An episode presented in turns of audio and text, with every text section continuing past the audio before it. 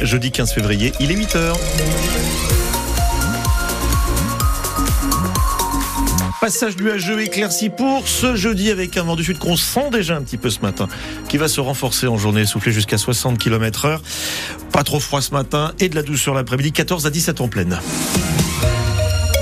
pensez-vous de l'apparition d'ici la fin de la décennie de trois nouveaux échangeurs sur l'autoroute A7 dans la Drôme? Florence Golcho. On vous pose la question ce matin alors que les opposants à l'échangeur de Saint-Paul-Trois-Châteaux veulent croire en l'arrêt du projet. L'association Vivre, Respirer et se déplacer en Tricastin était réunie en assemblée générale avant-hier.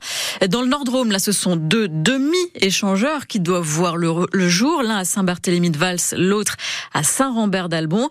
Mais tous ces projets n'avancent pas à la même vitesse, Pierre-Jean Pluvy. Oui, pour les deux demi-échangeurs du nord de la le calendrier est inchangé. Une enquête publique qui va démarrer au printemps, une déclaration d'utilité publique qui pourrait être signée à la fin de l'année, début des travaux mi-2025, mise en service mi-2027.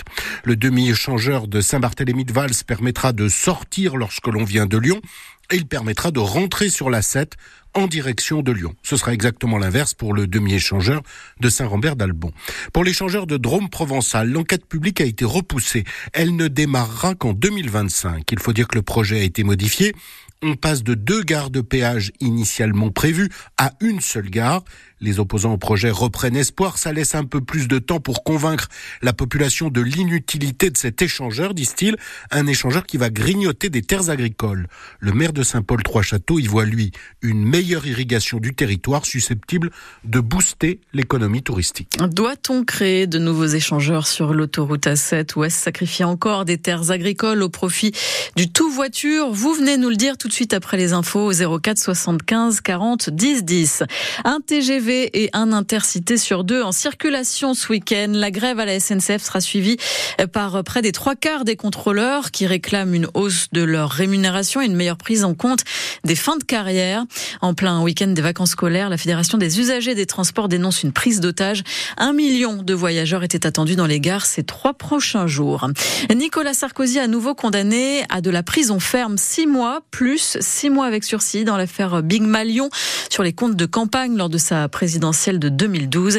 L'ancien chef de l'État s'est pourvu en cassation. En Ardèche, la carte scolaire de la rentrée prochaine sera tranchée ce soir. Les syndicats enseignants appellent à la grève et à une manifestation ce midi devant l'inspection académique à Privas. Cette carte prévoit six ouvertures de classe pour 21 fermetures. Ça fait bondir les parents d'élèves dans les écoles où un poste doit disparaître. Mobilisation dernièrement au lieu et à Kergomar à Tournon, à Saint-Michel d'Orance ou encore à l'école de Saint-Romain-des. Là, ça fait près de deux semaines hein, maintenant qu'il multiplie les actions. Angélique est déléguée des parents d'élèves. De toute façon, aujourd'hui, si on fait pas du bruit, euh, bah on laisse faire et ça veut dire qu'on est d'accord. On sait que malheureusement, ils vont prendre des décisions de fermeture et euh, on veut se démarquer, nous, euh, en les alertant sur ce qui se passe, donc les difficultés des enfants, tout ça. Mais euh, on est pour, en fait, qu'ils changent leur système pour tout le monde, que bah, ils revoient leurs règles de fermeture, justement, et surtout dans le monde rural, parce que en ville, ils débordent d'enfants, et puis bah, nous, à la campagne, on n'en a pas assez. Mais bon, les enfants, ils sont pas non plus 10 élèves par classe. C'est pas le club med non plus. Hein. Il y a des classes à deux niveaux. C'est déjà compliqué d'enseigner deux programmes en même temps. Mais si on passe à trois niveaux, euh, tout le monde va être noyé. Alors oui, ça se fera. Mais oui, ça se fera. Mais c'est quoi l'intérêt? Quand même, je pense que c'est important de rappeler l'intérêt et le bien-être des enfants. La panne devrait être réparée ce matin à l'hôpital de Privas. Depuis bientôt 24 heures, aucun service n'est joignable par téléphone, pas même le standard. Les urgences, elles, euh, peuvent être contactées via le SAMU en composant le 15. Une blessure a contraint le groupe valentinois Dionysos à stopper son concert mardi soir à Nîmes une trentaine de secondes après les premières mesures. Le chanteur Mathias Malzieux a fait une chute, il s'est fracturé la jambe. Le concert a évidemment été annulé. La suite de la tournée est incertaine, mais l'artiste valentinois a dit dans une vidéo depuis l'hôpital qu'il cherchait des solutions pour revenir sur scène au plus vite. il a déjà chanté avec un plâtre. Hein. oui, il a déjà été blessé en sautant et en, en, chutant en concert. Il faut revoir la carte postale des vacances d'hiver. Oui, fini l'idée de passer une semaine sur les skis à dévaler les pistes. Hein. Toutes les pistes, elles sont fermées au col de Rousset. À Fondure, seule la moitié du domaine est ouvert. Dans les stations du Vercors, le manque de neige pousse les professionnels à proposer de nouvelles activités aux vacanciers.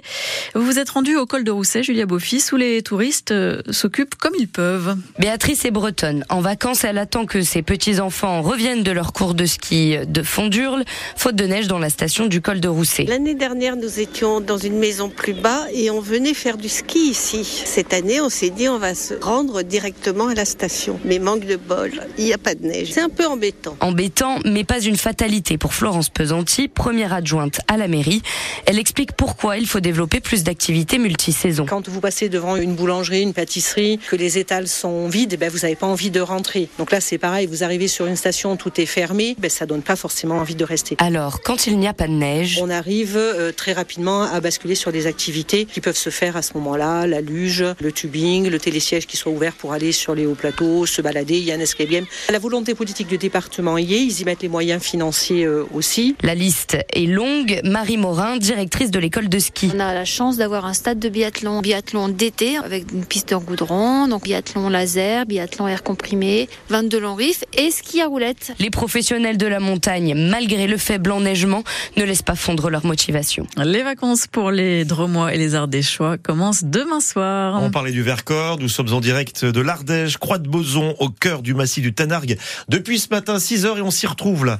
Avant 8h30 en direct parce que là aussi on s'adapte hein, vu le Eh ben de neige. On a fait du tricycle électrique tout à l'heure, de la course tout à l'heure, on va faire du disque golf, on voit des choses à découvrir avec Jean-Marc Catella en direct également avec les images de France 3 Rhône-Alpes.